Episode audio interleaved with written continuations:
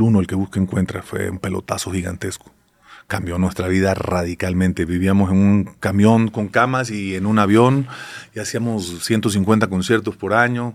Estuvo buenísimo, fue un, nos excedimos de todo. 150 conciertos al año. Hubo un mes de febrero que yo los últimos 5 o 6 conciertos los platiqué, loco. Creo que hicimos 21 conciertos en un febrero, imagínate tú. Qué locura. Era una locura, pero, pero qué bueno que ocurrió. Honestamente, no estaría el barco tan bien plantado si no hubiéramos hecho esa locura, ¿me entiendes? Sí, agradeces obviamente esa versión. Claro. Y aparte es algo que tienes que vivir para, para, para que ya no lo quieras hacer, ¿no? O sea, si no, Sí, no te sí. quitas. o sea, e- es como algo que tienes que hacer una vez. Y una, y una vez que lo haces ya reevalúas y dices, bueno, quizá ya no lo volvería a hacer porque qué chinga nos metimos. Pero en ese entonces no tenías esa información, vaya. Claro. Y no tenías esa experiencia, ni siquiera información, experiencia. Independientemente, quizá hasta de la edad. O sea, el hecho de tener esa espina de no, de no saber si te va a gustar o no hacerlo, te hace, te hace intentarlo, ¿no? Sí, y la onda esa del miedo a que no vuelva a suceder el milagro, loco. Puta, y si no nace otra. la Es el, es el vértigo del éxito, ¿no? El decir, ah, la madre, si no volvemos a estar tan arriba. Y obvio, los managers y todos te- y la disquera te dicen, sí, güey, más promo, más conciertos, dale, porque esto es lo que te va a volver Aprovecha, sólido. Cierto, ¿eh? Sí. Y en ese momento no dolió nada. Y digo, ahora sí es un lujo porque nos damos el lujo de tocar una vez por semana, llegar el día antes, descansar, conocer el lugar, ¿sabes? Respirar cómo está el clima. Hace frío, hace calor. Las pruebas de sonido, ayer lo platicaba yo con, con un músico que, que admiramos, Pablo, del grupo Reino, me imagino que tú conoces a Reino. Estamos trabajando un tema con Pablo y hablábamos de eso, ¿no? La verdad es que cada vez estoy más contento con lo que se está desarrollando sonoramente de lo que escribo. Me estoy juntando con, con estos personajes de la generación de ustedes que me están sorprendiendo, cómo mis emociones y mis melodías las pueden llevar a otro fondo, las pueden llevar a otra, sonari- a otra sonoridad. Y me estoy dando esa oportunidad gracias a aquellos tiempos en los cuales trabajamos en exceso, loco, porque eso nos mantiene hoy como clásicos en la radio y nos mantiene viviendo con la música todos los santos días, hermano. Todos los días y la verdad muy pleno. Yo estoy muy agradecido de poder tener un estudio de grabación solo dedicado para nosotros, ¿sabes? Poder invitar a la gente que admiras y decirle, métete las horas necesarias, ¿no? Claro. Sí, abrir puertas como nos las abrieron a nosotros. Y después de este disco empezaron la, la racha de disco, ¿no? Sacan disco en el 2002, en el 2003. Que ahí fue un error, fíjate. Yo creo que el disco amarillo, el primer disco, lo debimos haber trabajado tres años. Ese era un Que disco ese fue un disco lleno de hits, ¿no? Ese fue un madrazo. cañón. Pero encima de todo, imagínate que lográbamos hacer un, un show interesante. En- ese disco es el que está, el Así es la vida, Mentirosa. No, Mentirosa ya viene sin mí. Mentirosa la escribe Rafa Ya. para cuando yo me salgo. Así es la vida viene en el amarillo. El disco amarillo es Así es la vida. Sí. De la noche a la mañana es la De primera a la canción. mañana, y sí. sientes que la Virgen, esa es la que nos cambió la vida. La que nos abrió todas las puertas. Y además nosotros fuimos muy, muy O necios. sea, es- esas canciones a mí me transportan a mi primaria. Yo te- y ahí loco. tenía nueve años, diez años. Ey. Sí, pues pa, pa- O sea, yo, yo me acuerdo que, que mi mamá, este, en ese entonces, había, había pues esos discos compilatorios que eran como piratas, que había de muchos artistas, y yo me acuerdo que salían esas canciones y salían otro tipo, otras canciones, vaya, pero me lleva mucho a esa época de estar poniendo el disco en la camioneta de mi mamá que me estaba recogiendo de la escuela, me lleva mucho esa, esa época, esas Sí. canciones. esas canciones son fabulosas. La verdad es que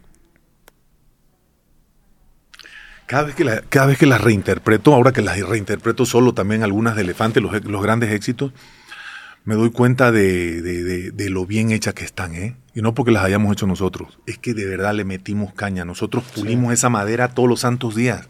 Y por más que nos decían, ya es perfecto el mueble, les decíamos, no, tenemos que ir a grabar a Madrid, tenemos que ir con este productor. Y la gente nos decía, pero ¿por qué? Entonces, encima de todo, cuando eres creativo, cuando eres artista, tienes claro el panorama y no dudas, loco. ¡Oh! De repente te vuelves un poco como eh, complicado para la gente, ¿sabes? Yo, yo recuerdo que las disqueras aquí en México ya era como, ah, esos vatos están bien raros, güey. Si no se van a España, según esto no van a hacer nada y no van a grabar. Pues ocurrió un día, Joaquín Sabina nos invitó al Auditorio Nacional, tocamos La Virgen. Y Joaquín se fue a guardar al camerino pensando que nos iban a aventar unos chiflidos. No, no, todo lo contrario. A los pocos días Warner nos quería contratar, le dijimos, sí, pero queremos ir a España. No, es que no tenemos presupuesto. Chao. Apareció quien tenía que aparecer y nos fuimos. ¿Cuántas canciones? Yo, cuando veo eso digo, ¿cuántos artistas y grandes canciones quedan guardadas por esa falta de fe o por esa falta de ayuda, loco? Porque nosotros, no te, no te digo que, que, de repente no dudábamos, ¿eh? yo sí de repente decía, ¿será que la vamos a romper también como artistas? Ya nos empezaban a grabar canciones, ¿no? Sabíamos que como compositores estábamos cuajados, pero ese salto cuántico en pararte en el escenario y conectar con la gente y con un disco de 12 piezas, hacíamos conciertos, loco solo con 12 canciones, sin tocar covers. Ese disco para mí tendría que haber salido ocho sencillos a la radio. Y eso fue lo primero que yo pedí. Y ahí empezó a haber un poco de discordia entre nosotros, porque yo lo que les decía, oigan, nuestro disco, nuestro disco amarillo no se hizo en un día. Nos tomó ocho años. No es posible que nada más le den un año y medio de promoción y cuatro hits, ¿no? No es justo. Si te piden una colección, ¿por qué no mostrarla toda? Cuando un pintor hace una colección y lleva y ofrece a una galería, lleva toda su colección, ¿no? La ofrece toda. Es cierto que hay quienes se paran mucho más en una que en otra obra, pero siento que si ese disco le hubiéramos dado tres años de promoción, hubiese solidificado la relación humana entre nosotros, ¿sabes? Fue muy rápido todo, loco, ya que, o sea, ya que ocurrió fue muy rápido, fue muy voraz. A ti también seguramente te pasó, ¿no? Sí, con los, te refieres a los picos de popularidad. Sí, que dices que todo el mundo dice, graba más, haz más. Sí, claro. Y más, a mí, a mí ahora me pasó con el podcast ya teniendo un precedente de que tuve otro pico hace algunos años y me fue bien, pero como que sentí que había descansado mucho en los laureles hasta que eventualmente se fue. Y ahora que me pasó dije, no me va a volver a pasar y fue precisamente por ese pico que me fui a México, grabé 40 capítulos, tenía que, tenía, iba a publicar un libro yo ese año, lo dejé, lo, lo pateé para el siguiente año para darle prioridad al, al, podcast. Sin embargo, sí creo que hay, hay como dos acercamientos. También, ¿qué, qué, o sea, qué tan cierto era y qué tan cierto es que los discos solamente se enfocan en ciertos sencillos y lo demás acaba siendo como relleno, porque eso también es un mito que se dice de la industria, ¿no? Que se enfocan en ciertos sencillos y, las demás canciones acaban, y pasaba más antes, porque hoy en día la verdad es que el disco ya no es tan fuerte como lo era antes, pero existía ese mito, o sea, en, en, en quizá artistas a tu alrededor existía esa manera de trabajar. Pues mira, yo creo que eso ocurría mucho con los que no escriben, ¿sabes? Con los cantantes, los grupos así más de baile y toda esa onda que pues les dirigen todo la producción, que es válido, ¿no? Siempre digo con mucho respeto, son los que van al gimnasio y a la escuela de baile, y hay quienes vamos a la libreta y a la guitarra. No, y, ahora que te lo pregunté, estaba pensando que en tu caso, pues es una selección de no sé cuántas canciones. o sea, ya hubo esa filtración que dices, no más, son mis mejores. O sea, les quiero dar Ya ni siquiera lo vamos a decir por libretas. Imagínate, eso fueron ocho años de hacer música y componer todos los santos días, Rafa y yo, para llegar a 12 canciones, loco. Sí, por sí estaba limitado todavía más, ¿no?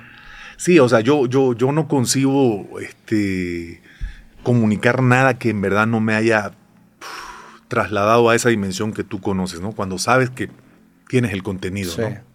¿Y cómo fue ese salto de hacer ese segundo disco? Porque también, pues la idea de siempre publicar tu primera obra, pues tienes toda tu vida para planearlo, pero ya la segunda es, tienes no sé cuánto tiempo. ¿Cómo, ¿Cómo fue eso? Estábamos muy claros porque como veníamos componiendo pesadísimo ocho años, prácticamente de las que no se habían aceptado, ya por, por esa forma tan, tan este, colectiva de compartir las decisiones, sabíamos que teníamos 40, 50 canciones buenísimas, pero no nos detuvimos. De hecho, la del abandonado, que fue el siguiente madrazo fuerte en el segundo disco, el que busca encuentra, y luego lo que andábamos buscando. Que por cierto, lo que andábamos buscando es una canción que debimos haber sacado a la radio. Preciosa. Pero aquí iba con esto, me perdí por la emoción. Del segundo disco. ah, sí, ese segundo disco. Le escribimos en el estudio de grabación esa canción. Llevábamos un gran disco, lo volvimos a hacer en España. Ahora nos fuimos a un estudio que era el estudio de nuestros sueños y ya había presupuesto. Sony nos puso todo ahí, nos consintió, la verdad nos apapachó, nos produjo Carlos Narea, que era un productor en ese momento para nosotros indispensable.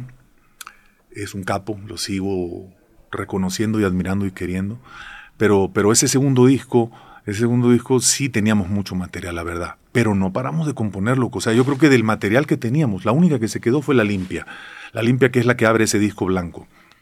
Y era una rola que por votación en el disco pasado no había entrado y por suerte entró en este, porque es una canción que yo siento que si no habría este disco, esa canción, el disco no hubiese pasado nada.